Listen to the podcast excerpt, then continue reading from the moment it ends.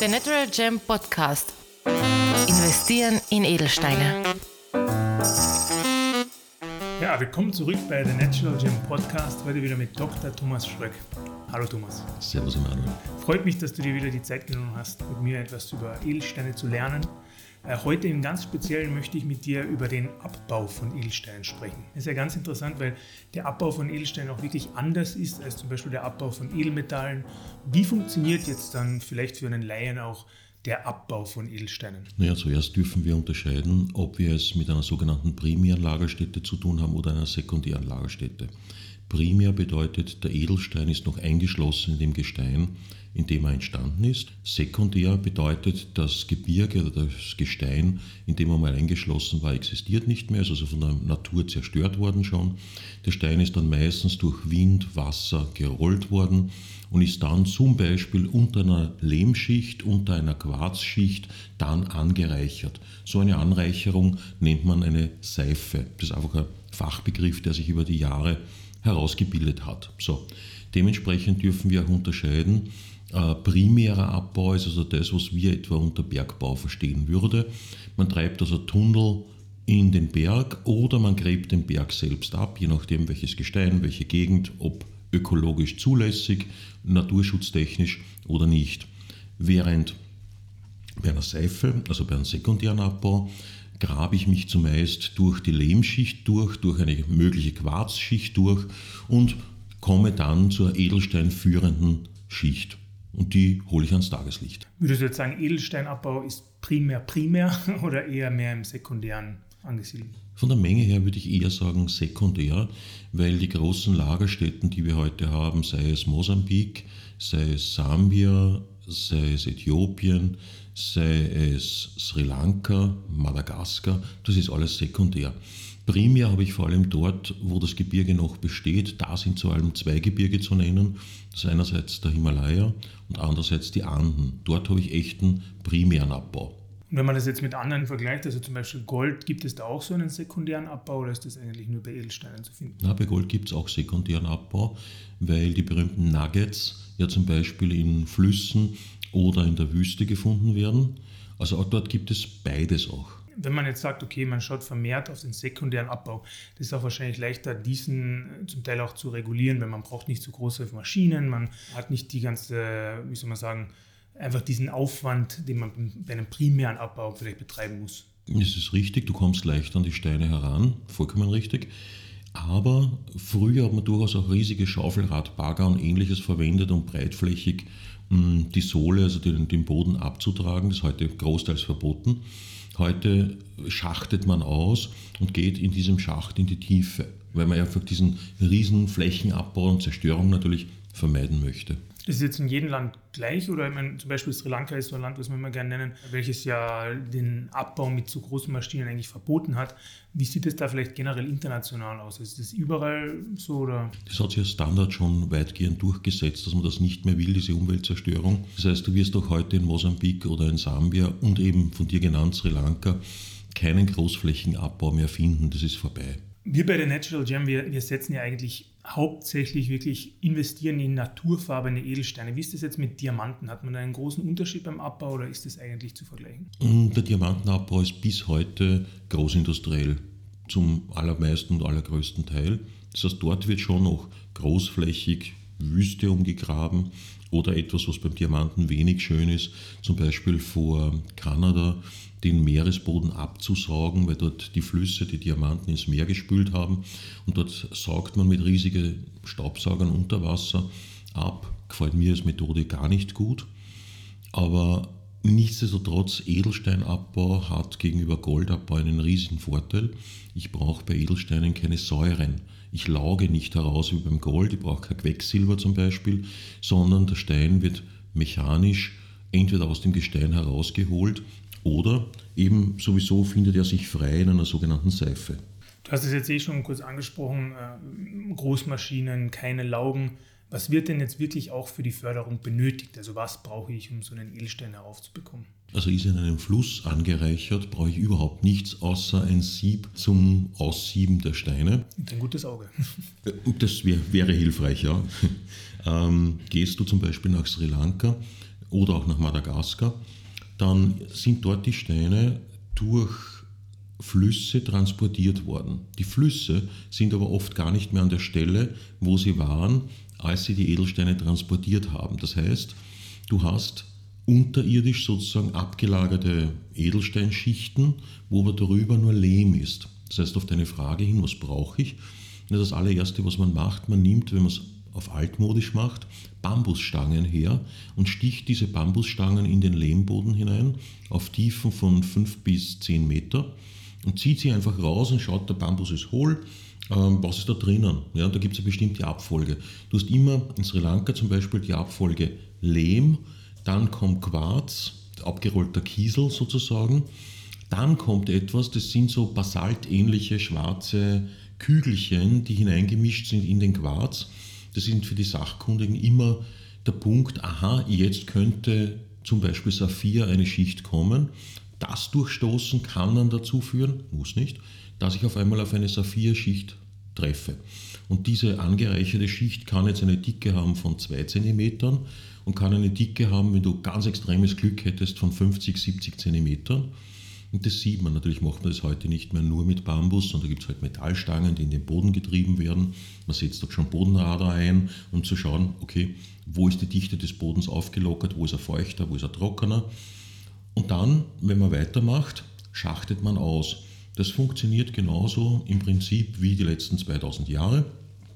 Man, Im Prinzip, man gräbt ein Loch in den Boden, das so 3x3 oder 4x4 Meter groß ist circa. Und man pelzt das Ganze ab, man stützt also die Wände ab, weil das ist ja Lehm, der ist relativ feucht, der kann nachgeben, das ist ein bisschen gefährlich. Und man verwendet bis heute dafür Gummiholz, Gummibaumholz. Hat zwei Gründe. Gummibaumholz wächst am schnellsten, wie wir wissen. Ein Gummibaum im, Wohnzimmer wächst ja sehr schnell. Nur in, Süd äh, in, Sri Lanka wird dieser Gummibaum dann auch 20, 30, 40 cm dick von der, vom äh, Stamm her.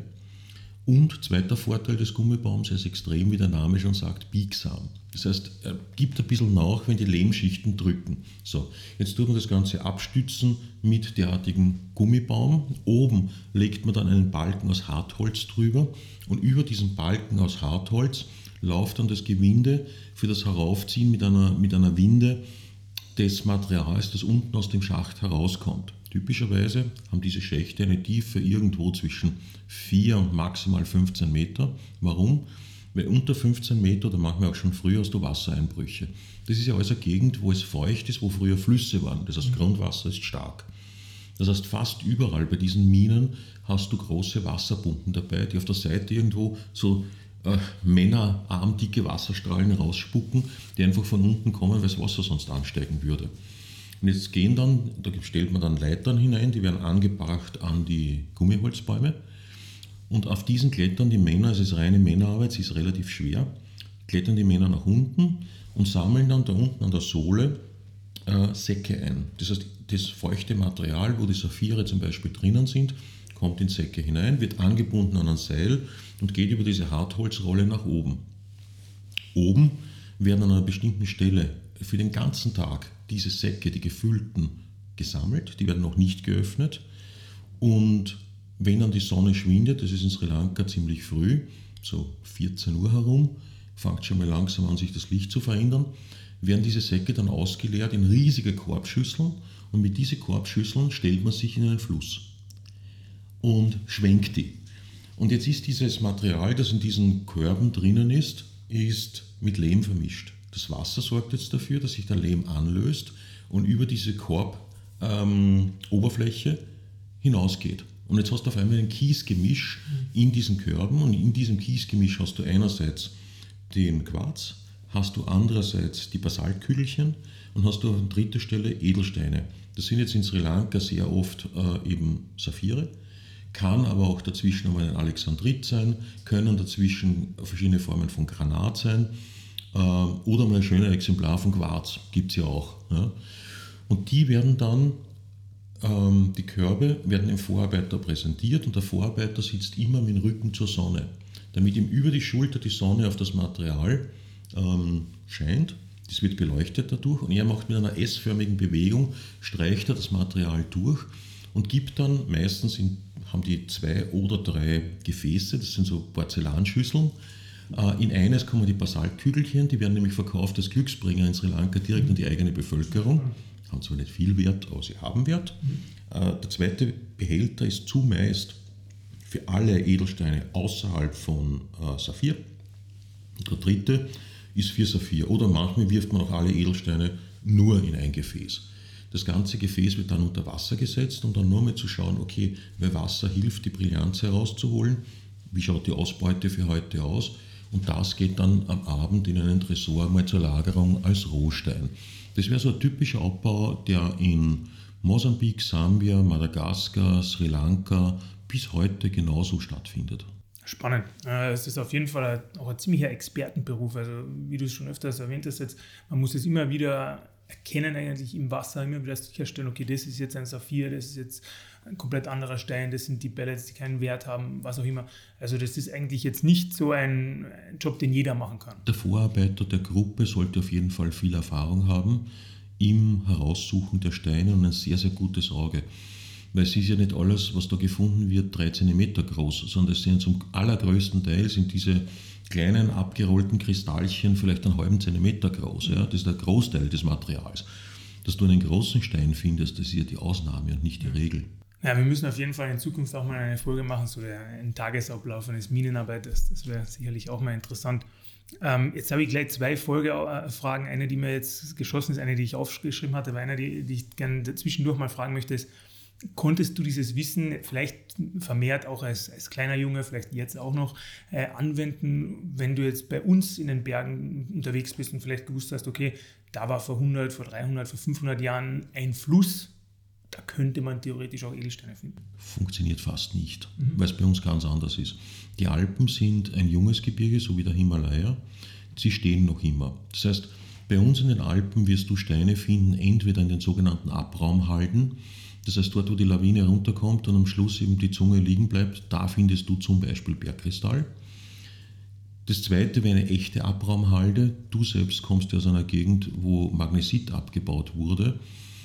Hüttenberg in Kärnten war so ein Gebiet, dort wurde nach Erz gesucht. Sehr lange hat man dem Material, den Mineralien, den sonstigen, überhaupt keine Bedeutung zugemessen, man hat es einfach auf die Halden geschüttet. Dort wurde es also ein Sport, sowohl für die Einheimischen als auch für natürlich Sammler, auf Abraumhalden zu schauen und zu gehen und einfach die Steine zu suchen. Dann gibt es natürlich Gebiete in Österreich zum Beispiel, wo das Material noch im Stein ist. Das hast du teilweise im Spitzer Graben, das heißt Wachau, Richtung Norden rauf, Waldviertel, Granitboden. Dort haben wir ja in Österreich übrigens auch Korund, also sogar Rubin, aber nur niemals durchsichtig. Mhm. Dort ist es also im Gestein. Wo du es noch im Gestein hast, wäre im Habachtal die Smaragdfundstätten, nur dort kommst du natürlich nicht hin als Privater, weil die Minen bis heute im Privatbesitz sind. Ähm, also es ist komplett, also ich würde sagen, es ist sehr stark anders als zum Beispiel in Sri Lanka. Werden in diesen Minen heutzutage auch noch, also in den Smaragdminen vor allem heutzutage auch noch Steine gefunden? Ja, also es wird heute in Österreich noch immer Smaragd gefunden. Die Qualität leider ist jetzt nicht mit Kolumbien oder mit Sambia vergleichbar, aber ja, es wird noch immer gefunden und der Markt würde das auch honorieren. Hättest du also einen Habachtaler Smaragd in der gleichen Qualität wie ein Kolumbianer, ist momentan der Preis eines Österreichers das Vierfache eines Kolumbianers. Nur es gibt nichts am Markt. Mhm. Ja, das ist leider der große Nachteil. Jetzt vielleicht nochmal zurück zu den Abbaumethoden. Wir haben ja gehört, das ist sehr traditionell noch immer, wird immer noch gemacht wie vor hunderten von Jahren. Äh, siehst du da vielleicht irgendwelche neue Technologien oder Fortschritte, wie man den Abbau vielleicht beschleunigen könnte oder einfach auch das Angebot dadurch vielleicht erhöhen könnte oder irgendwelche Entwicklungen einfach im Abbau? Aus meiner Sicht überhaupt nicht, weil man sich ja berechtigterweise übrigens dazu entschlossen hat, die Umwelt zu schützen die einzige, der einzige Großfortschritt wäre auch der großmaschinelle Abbau. Gut, da sagt man, nein, das will ich nicht, verstehe ich. Ähm, sonst, ja, man sucht natürlich zum Beispiel Geoden oder, oder Taschen, sucht man schon mit Bodenradar inzwischen, ja, aber es wird großflächig nichts ändern. Das heißt, mehr äh, das Suchen oder das Aufspüren der Adern ist, wo man vielleicht neue Technologie einsetzen kann, aber nicht wirklich beim Abbau. Korrekt, ja, das würde ich auch so sehen. Den, also wie gesagt, den Tag des Minenarbeiters, das schauen wir uns in Zukunft einmal Vielleicht interessiert mich auch noch, ähm, wer überhaupt, also du hast den Vorarbeiter erwähnt, du hast den Minenarbeiter erwähnt, wer ist denn generell noch am Abbau beteiligt? Ja, da einerseits natürlich der Grundstücksbesitzer, weil diese Minengebiete sind sehr oft verpachtet. Manchmal lässt der Grundstücksbesitzer selbst abbauen, manchmal kann aber auch der Staat zum Beispiel Eigentümer sein und verpachtet dann wieder an ähm, Bauern, die zum Beispiel dann Abbau betreiben, also der ist einmal sicher mal beteiligt. Mit dem eigentlichen Abbau sind wir dann aber schon fertig, wer da noch beteiligt ist. In der Wertschöpfungskette, wenn wir weitergehen, wäre dann die nächste Stufe der Edelsteinschleifer. Da hast du also in Burma oder in Sri Lanka gibt es ja die Landesgesetze, dass im Land geschliffen werden muss. Dann wäre das der nächstbeteiligte. Hätte ich Mosambik vor mir oder hätte ich Madagaskar vor mir, wäre es dann der Schleifer in Jaipur in Indien oder in Bangkok in Thailand. Die nächste Stufe wäre dann jetzt für Steine, die zertifiziert werden müssen im Land, da sind wir wieder Sri Lanka und bei Indien. Die schreiben vor, dass im Land schon einmal zertifiziert werden muss. Dann wäre das nächste ein zumeist staatliches Institut, das Zertifizierungen vornimmt. Dazwischen natürlich immer wieder Transport entlang der, der Wertschöpfungskette. Und von dort würde dann der Stein geschliffen, zum Beispiel, schon einmal zertifiziert, auf den internationalen Transport gehen und von dort eben zum Beispiel nach Europa kommen.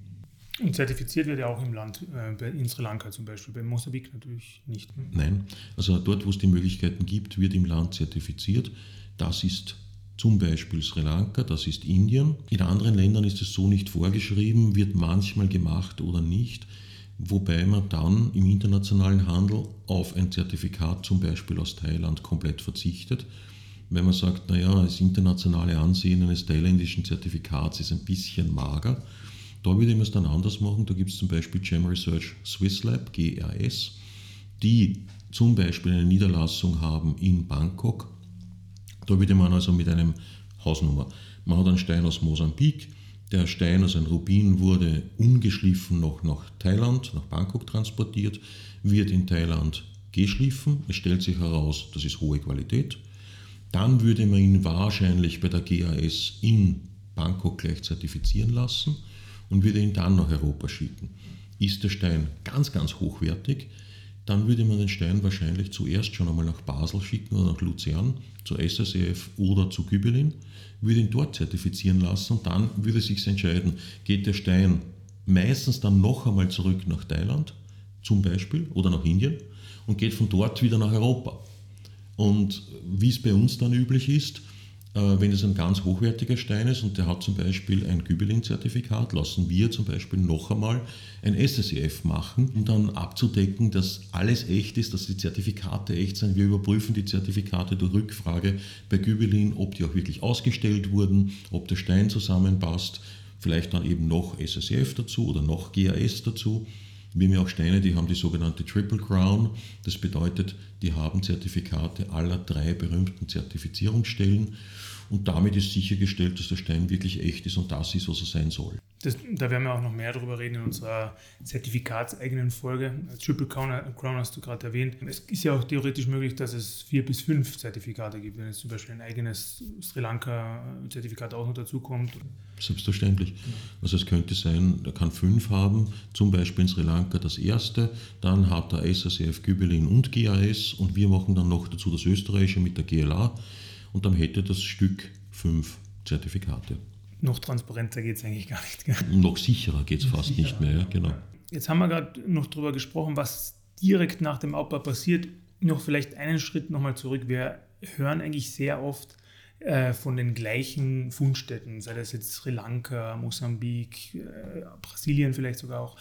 Mich würde jetzt auch interessieren, man hatte zum Beispiel jetzt in den letzten, ich glaube, 10, 20 Jahren Edelsteine oder Diamanten vor allem auch in Botswana zum Beispiel gefunden, wo, wo davor nicht viel war. Gibt es A, generell so Suchaktionen für Edelsteinfundorte oder Minen, wo es normalerweise keine gibt? Oder B, welche Länder sind in letzter Zeit auch dazugekommen, von denen man vielleicht noch nichts gehört hat? Also Suchaktionen gibt es die ganze Zeit. Äh, wenn du Edelsteine finden willst, zum Beispiel Korund, wo ja Rubin und Saphir dazugehören, oder Beryl, wo das Maragd dazugehört, brauchst du ja ein bestimmtes Grundgestein, das da sein muss. Also beim Korund Al2O3, also ein äh, Dialuminiumtrioxid. Und du brauchst dazu bestimmte Metallionen, Chromoxid zum Beispiel, um Rubinrot zu färben. So. Jetzt brauchst du natürlich ein Gebirge oder eine Weltgegend, wo einmal das Grundmaterial vorhanden ist. Das ist bei Korund sehr, sehr oft vorhanden. Ich habe heute schon erwähnt, Spitzer Graben in der Wachau gibt es Korund. Aber das Zusammentreffen aus Aluminium Al2O3 plus Chrom äh, und das noch in einer Bildungsbedingung, sodass der Stein durchsichtig, schön und rein wird, das ist selten. Und diese Suchaktionen gibt es tatsächlich die ganze Zeit, die laufen. Ja? Weil man ja weiß auf der Erde, wo ist welche Geologie, das haben wir ja nicht einmal mehr in der Mineralogie, das sind wir in der Geologie, mhm. wo ist was vorhanden. Ähm, sind Länder dazugekommen? Ja, es kommen Länder dazu und es kommen Länder laufend weg. Ja? Also Vietnam, Kambodscha, Thailand, Indien sind als Selbstfundländer schon sehr, sehr eingeschränkt und sehr wenig geworden. Äh, Tansania hat, in, hat, eine, hat eine sehr schöne Rubinfundstätte gehabt, die war nach vier Jahren aus. Heute gibt es annähernd keinen Rubin mehr aus Tansania. Äthiopien hatte ganz kurz schöne blaue Saphire, ist wieder aus. Also ich bekomme nichts auf den, ähm, auf den Radarschirm aus Äthiopien. Du hast Botswana angesprochen. Botswana ist bekannt für Diamanten. Vor kurzem wurden jetzt in Botswana auf einmal blaue Saphire gefunden. Ich habe aber nichts mehr gehört. Also ich habe keine schöne Qualität gesehen, ich habe nichts gehört.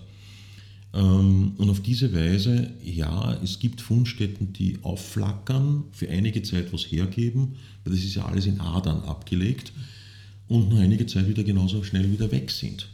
Mm, ein, eine Fundstätte, die alt ist, die es aber kaum geschafft hat, in den, in den Weltfokus zu gelangen, ist zum Beispiel Grönland. Grönland hat Rubin in winzigen Mengen, also winzig jetzt im Doppelsinne, die Kristalle sind klein und auch das, wie viel gefunden wird, ist klein. Also wir haben die letzten zehn Jahre hatten wir hier in der Firma genau einen einzigen Rubin aus Grönland. Das ist so eine ganz seltene Fundstätte gibt mir schon Ideen für obskure Fundstellen Folge in der Zukunft. Aber für heute danke Dr. Thomas Schröck für wirklich diesen super Deep Dive in den Abbau des Edelsteins. Dankeschön. Danke. Vielen Dank auch dieses Mal fürs Einschalten und Zuhören. Wollt ihr mehr Informationen und mehr zum Thema Investieren in Edelsteine erfahren? Dann klickt einfach auf unsere Homepage www.thenaturalgem.com. Dort könnt ihr auch gleich einen Beratungstermin vereinbaren. Dieser kann telefonisch oder per Zoom oder natürlich auch persönlich erfolgen. Dafür könnt ihr auch einfach zu uns ins Büro vorbeikommen, am Universitätsring 12 in Wien. Um uns zu kontaktieren, könnt ihr uns natürlich auch anrufen oder auch einfach eine Mail schreiben. Telefonnummer sowie E-Mail-Adresse sind in den Shownotes verlinkt.